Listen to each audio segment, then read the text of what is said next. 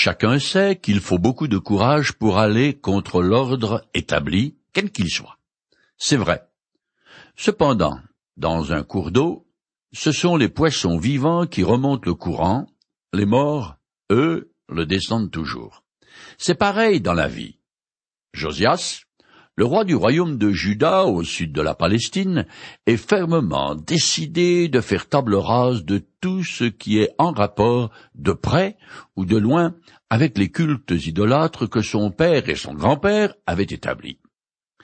L'étendue de ces réformes ira même jusque dans le Israël Nord, qui pourtant n'existe plus en tant qu'entité politique. Cet ancien royaume a été repeuplé par des païens. Mais il reste aussi les plus pauvres des Israélites que les Assyriens n'avaient pas déportés. Josias peut étendre ses réformes dans le nord de la Palestine parce qu'à cette époque, l'Empire assyrien est en plein déclin. Je continue à lire dans le chapitre 23 du second livre des rois en le compressant. Le roi fit démolir les maisons des prostituées sacrées qui se trouvaient dans le temple de l'Éternel et où les femmes tissaient des voiles pour Asherah. Deux rois, chapitre 23, verset 7. Il semble que les couturières qui fabriquent des tentes pour abriter les idoles d'Astarté dans tout le pays et les prostituées habitent toutes ensemble. Peut-être même que leurs occupations sont interchangeables. Les cultes idolâtres avaient presque toujours un caractère sexuel très marqué et qui comprend aussi l'homosexualité, la bestialité, ainsi que d'autres perversions. Entre ces pratiques et les sacrifices d'enfants, il y a vraiment de quoi vous faire vomir.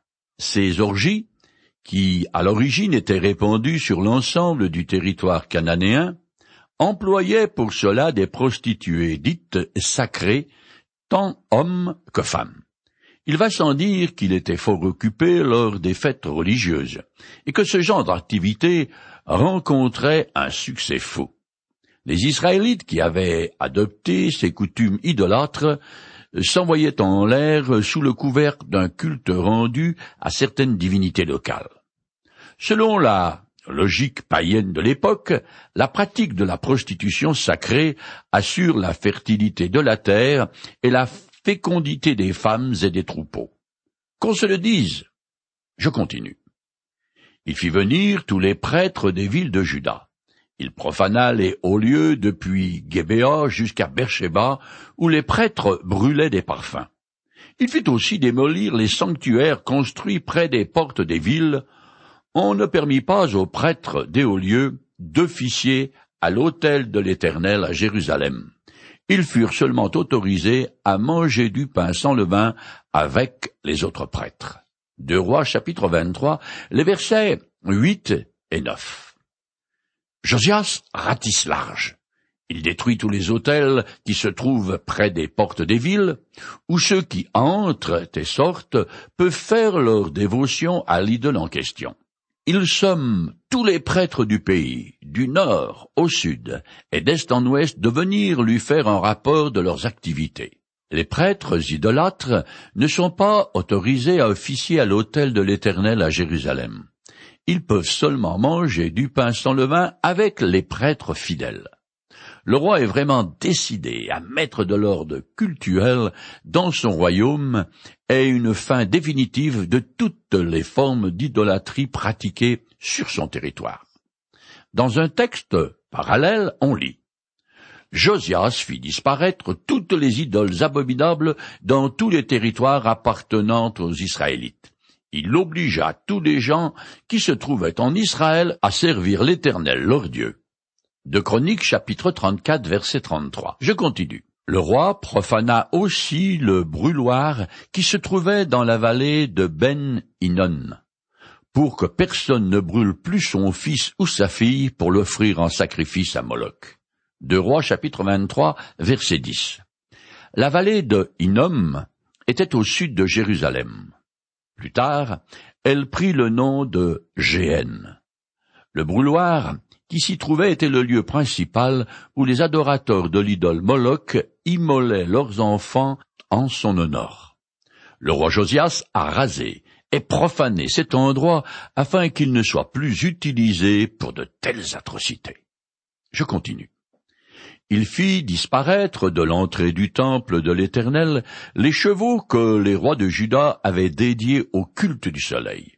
Il fit aussi brûler les chars du soleil. Le roi fit abattre les autels qui se trouvaient sur la terrasse des appartements que les rois de Juda avaient érigés, ainsi que ceux que Manassé avait bâtis dans les deux parvis du temple de l'Éternel. Après les avoir mis en pièces, il les enleva de là et en fit disperser les débris dans la vallée du Cédron. Deux Rois chapitre 23 les versets 11 et 12. Les anciens Perses, adorateurs du soleil, utilisaient les toits plats des maisons pour le culte des astres.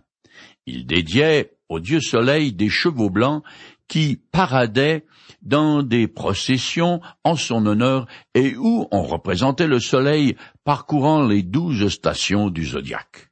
Les Juifs avaient adopté une pratique semblable sous le règne des rois pervers, Ahaz, Manassé et Amon. L'auteur nous donne tous ces détails barbants pour bien montrer d'une part l'étendue des pratiques idolâtres dans le royaume de Juda et d'autre part l'ampleur des réformes entreprises par le roi Josias. Je continue. Il profana également les sanctuaires des hauts lieux situés en face de Jérusalem et qui avaient été érigés par Salomon, roi d'Israël, en l'honneur d'Astarté, l'abominable idole des Synodiens, de Kémosh, l'abominable dieu des Ammonites, et de Kilkom, l'abominable divinité des Ammonites. Il les profana tous, Josias brisa les stèles, renversa les pieux sacrés d'Achéraz, et remplit d'ossements humains les emplacements sacrés qu'ils occupaient. Deux Rois chapitre 23, les versets 13 et 14. En vue de profaner irrémédiablement les lieux sacrés dédiés aux faux dieux, le roi y met des ossements des adorateurs idolâtres. Ainsi, contaminés, et dans l'esprit des païens de l'époque, ces endroits deviennent à tout jamais impropres à un usage cultuel. En passant, l'auteur donne un coup de patte à Salomon, et à juste titre. En effet, vers la fin de sa vie, ce roi a cédé aux pressions de certaines de ces mille femmes et concubines qui voulaient des autels dédiés à leur divinité. Ce fut la brèche dans le système cultuel israélite qui se transforma rapidement en d'immenses torrents idolâtres qui menèrent la nation en une scission en deux royaumes, puis à la chute d'Israël Nord, et les Israélites sont soit à la tombe, soit à l'exil. Le roi de Juda subira le même sort pour les mêmes raisons. Je continue. Il fit de même à Bethel où il détruisit l'autel qui se trouvait dans le haut lieu construit par Jéroboam, le roi qui avait entraîné le peuple d'Israël dans le péché. Il détruisit cet autel, et le haut lieu brûla le pieu sacré d'Ashkéros et incendia le haut lieu pour le réduire en cendres. À cette occasion, regardant autour de lui, Josias vit les tombes qui se trouvaient là sur la montagne. Alors il fit exhumer les ossements des tombes et les brûla sur l'autel pour le profaner. Il accomplit ainsi la parole de l'Éternel que l'homme de Dieu avait proclamée et qui annonçait ces événements. Deux Rois, chapitre 23, les versets 15 et 16. Bethel était le haut lieu le plus important de l'idolâtrie d'Israël Nord.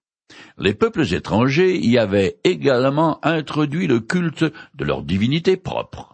Jéroboam, le premier roi des dix tribus du Nord, y avait placé un vaudeur qui fut donné aux Assyriens comme part du tribut après qu'ils eurent vaincu les Israélites.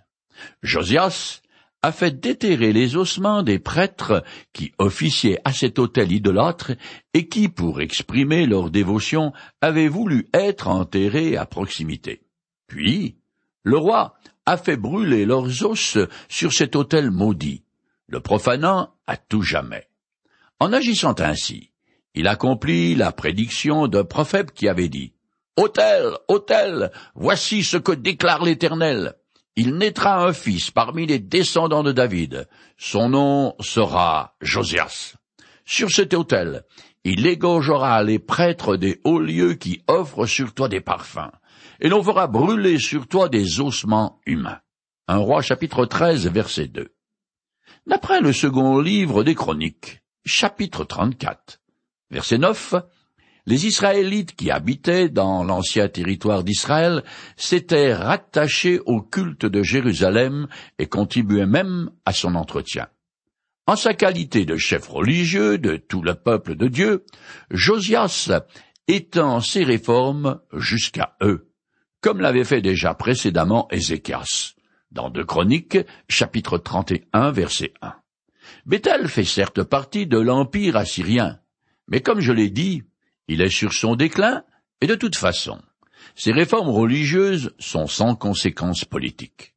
Je continue notre texte. Puis le roi demanda. Quel est ce monument que je vois là? Les gens de la ville lui répondirent. C'est la tombe de l'homme de Dieu qui a annoncé que se produirait ce que tu viens de faire à l'autel de Bethel. Alors, laissez-le, dit le roi. Josias démolit aussi tous les bâtiments des hauts lieux qui avaient été construits par les rois d'Israël dans les villes de la Samarie et qui avaient irrité l'Éternel. Il agit à leur égard exactement comme il l'avait fait à Bethel. Il fit exécuter tous les prêtres des hauts lieux qui se trouvaient là, en les immolant sur leur propre autel. Puis il brûla les ossements humains. Ensuite, il retourna à Jérusalem, deux rois chapitre 23, les versets 17 à 20.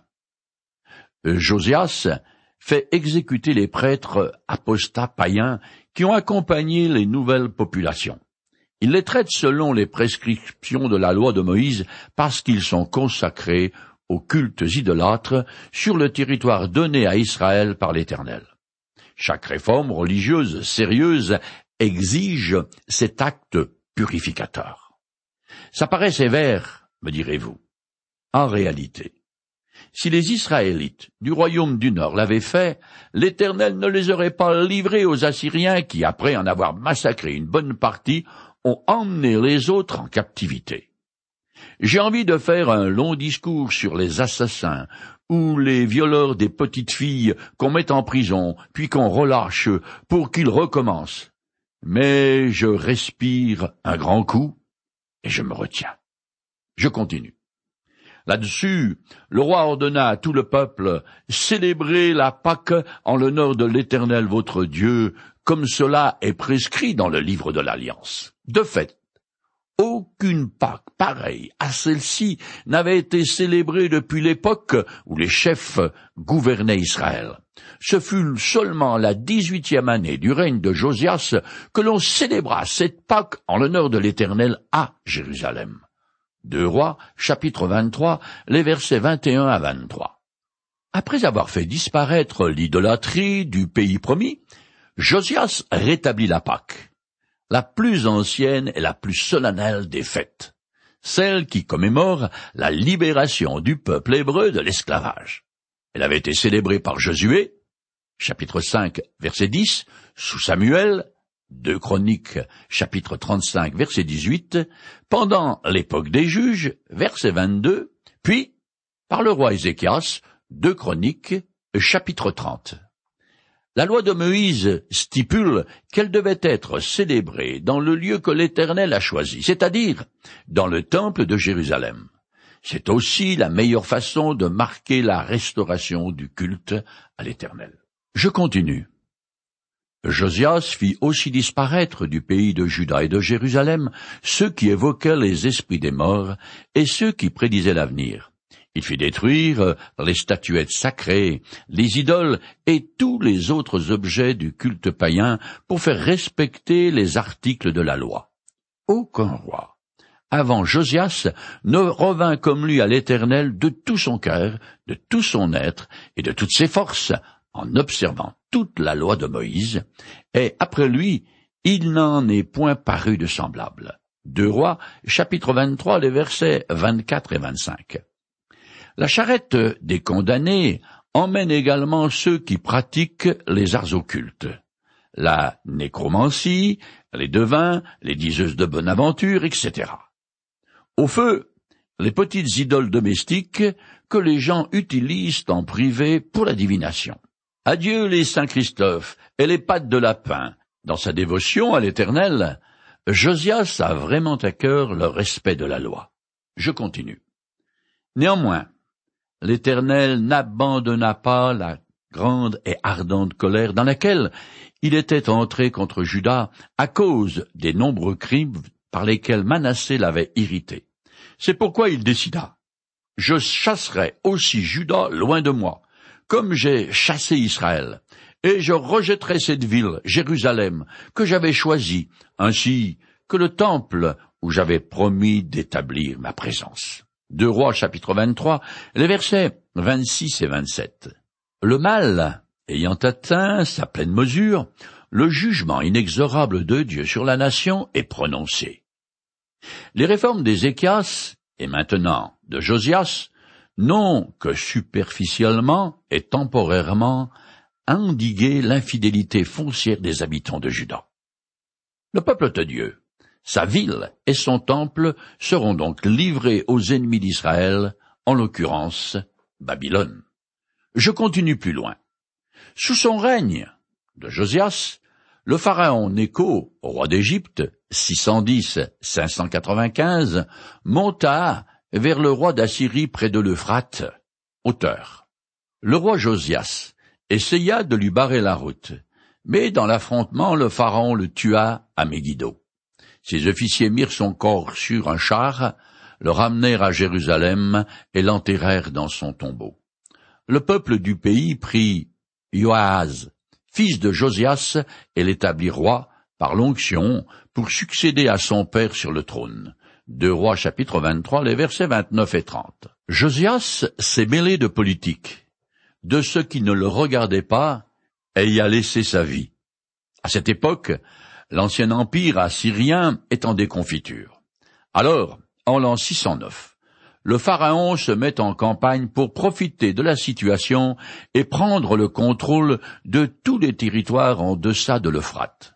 Josias, qui se trouve à l'apogée de son règne, est devenu quelque peu arrogant, ce qui fait qu'il veut lui aussi étendre son influence sur toute la Palestine. Alors, et sans consulter l'Éternel, il lui prend la très mauvaise idée de vouloir arrêter l'Égypte. Déprofondis. Selon l'historien Joseph, Josias fut tué d'une flèche avant le combat et alors qu'il passait en revue ses troupes. Comme les règnes de David et de Salomon avaient été l'aurore et le glorieux lever de soleil sur la royauté israélite, celui de Josias fut le dernier éclat d'un soleil couchant sur le point de s'éteindre dans une longue et sombre nuit. Dans les vingt-deux ans qui suivirent, il y aura quatre rois et trois invasions de Jérusalem par les Babyloniens. Je continue le texte. Joaz avait vingt-trois ans à son avènement, et il régna trois mois à Jérusalem. Il fit ce que l'Éternel considère comme mal, tout comme ses ancêtres.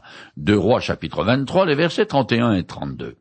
Josias a quatre fils, et trois lui succéderont bien qu'étant le cadet, Joaz est choisi par le peuple, peut-être parce qu'il veut s'opposer à l'Égypte, mais ça ne lui a pas réussi. Je continue. Le pharaon Nécho le fit prisonnier et l'enchaîna, mettant ainsi fin à son règne à Jérusalem. Il imposa au pays un tribut de trois mille quatre cents kilos d'argent et trente-quatre kilos d'or. Le pharaon Nécho établit Eliakim, fils de Josias, comme roi à la place de son père. Il changea son nom en celui de Yehoiakim. Quant à Yehoaz, il fut emmené en Égypte, c'est là qu'il mourut. Deux Rois chapitre 23, les versets 33 et 34. Comme Nécho a vaincu Juda, c'est lui le patron de toute la Palestine. Alors qu'il se trouve en pleine campagne militaire, il a établi son quartier général à Ribla, un petit village syrien sur le fleuve Oronte, situé à une centaine de kilomètres au nord de Damas. Il somme alors Ioaz, le nouveau roi de Juda, à venir lui prêter main forte, mais le jugeant peu coopérant, il l'enchaîne. À son tour, la campagne, Néco établit Eliakim, le fils aîné de Josias, comme roi gouverneur pour son compte, parce que ce dernier accepte de mener une politique pro-égyptienne. Le pharaon change aussi son nom pour bien marquer sa suzeraineté sur lui. Ioachim n'en a fait qu'une marionnette, et c'est le pharaon qui tire les ficelles. Je finis le chapitre 23. Ioachim versa au pharaon l'or et l'argent exigés. Pour être en mesure de le faire, il fit estimer les ressources de chaque habitant du pays et leva un impôt calculé suivant la fortune de chacun. Joachim avait vingt-cinq ans à son avènement et il régna onze ans à Jérusalem. 608 à 597 avant Jésus-Christ. Il fit ce que l'Éternel considère comme mal, tout comme ses ancêtres, deux rois chapitre 23, les versets 35 à 37 alors que Josias était un très bon roi. Tous ses fils ont mal tourné. Certes, ils ont subi la pression du peuple qui veut retourner à ses pratiques idolâtres, mais quand même, Joachim est un sale type qui a même fait assassiner un prophète de l'Éternel parce qu'il s'opposait à ses pratiques et à la déchéance morale du peuple. Il a également réintroduit une idole dans le temple et a refusé de se repentir après que le prophète Jérémie l'ait mis en garde. Ce qui reste des descendants d'Abraham et de Judas est dans un état spirituel et moral délabré. Dieu ne cesse pourtant de leur envoyer des prophètes pour les avertir du désastre imminent qui les attend aux mains de Babylone. Mais ils n'y croient pas. Ils préfèrent écouter les faux prophètes qui abondent et qui leur chatouillent les oreilles disant que l'Éternel ne les abandonnera jamais et qu'il interviendra pour défendre Jérusalem et son temple. Nous arrivons au chapitre 24 qui commence par décrire brièvement le règne désastreux de Joachim. Je commence à le lire en compressant. Sous le règne de Joachim, Nebuchadnezzar, roi de Babylone, l'attaqua, et Joachim lui fut assujetti pendant trois ans. Puis il se révolta de nouveau contre lui. Deux Rois chapitre 24 verset 1. Nebuchadnezzar est le fils de Nabopalassar. Il fut le plus imminent des souverains du nouvel empire babylonien et eut un très long règne qui dura de 612 à 539 avant Jésus-Christ. Après avoir vaincu les Égyptiens à Carchemish, en l'an 605, il entreprend de conquérir toute la Palestine, mais arrivé à la frontière égyptienne, il est rappelé à Babylone par la nouvelle de la mort de son père. C'est aussi à ce moment-là qu'il fait de Joachim son tributaire et emmène un certain nombre de nobles à Babylone. Je continue. Alors l'Éternel déchaîna contre Joachim des bandes de pillards. Il les dressa contre le royaume de Juda pour le faire disparaître, comme il l'avait annoncé par l'intermédiaire de ses serviteurs les prophètes. Ces malheurs arrivèrent uniquement sur l'ordre de l'Éternel à cause de tous les péchés commis par Manassé et parce qu'il avait tué beaucoup d'innocents dont le sang avait rempli Jérusalem, car l'Éternel ne voulait plus pardonner. De Rois chapitre 24, les versets 2 à 4. Après trois années de soumission à Nabuchodonosor, Joachim se révolta et fait appel à l'Égypte, mais en vain. Babylone est désormais la nation la plus forte de tout le Moyen-Orient. De plus, la fin du royaume de Juda est arrêtée. Dieu a résolu de châtier son peuple à cause de ses fautes grossières, que ce soit l'idolâtrie ou le sang innocent qui ne cesse de couler. Joachim est mis dans les fers. De Chroniques, chapitre 35, verset 6. Mais il n'est pas dit qu'il fut emmené à Babylone. On ne sait pas comment il est mort. Mais Jérémie avait prophétisé qu'il aurait la sépulture d'un âne. Chapitre 22, verset 19. Un texte parallèle résume la vie et la mort de ce tyran et idolâtre fanatique. Je lis. Mais toi, tu n'as Dieu de penser que pour t'assurer des profits et pour tuer des innocents, pour opprimer et pour traiter les gens avec brutalité. Personne ne le pleura. On ne mènera pas le deuil en disant Hélas, Monseigneur, hélas, Sa Majesté, il sera enterré comme on enterre un âne. On traînera son corps et on le jettera à l'extérieur des portes de Jérusalem. Jérémie, chapitre 22, les versets 17 à 19. Comme je l'ai souvent dit, dans l'économie divine, il y a une barre, limite, un point de non-retour. Quand il est atteint, le couperet divin tombe inexorablement. Cependant, aujourd'hui est encore un jour où Dieu fait grâce à tous ceux qui se tournent vers lui au nom de Jésus-Christ.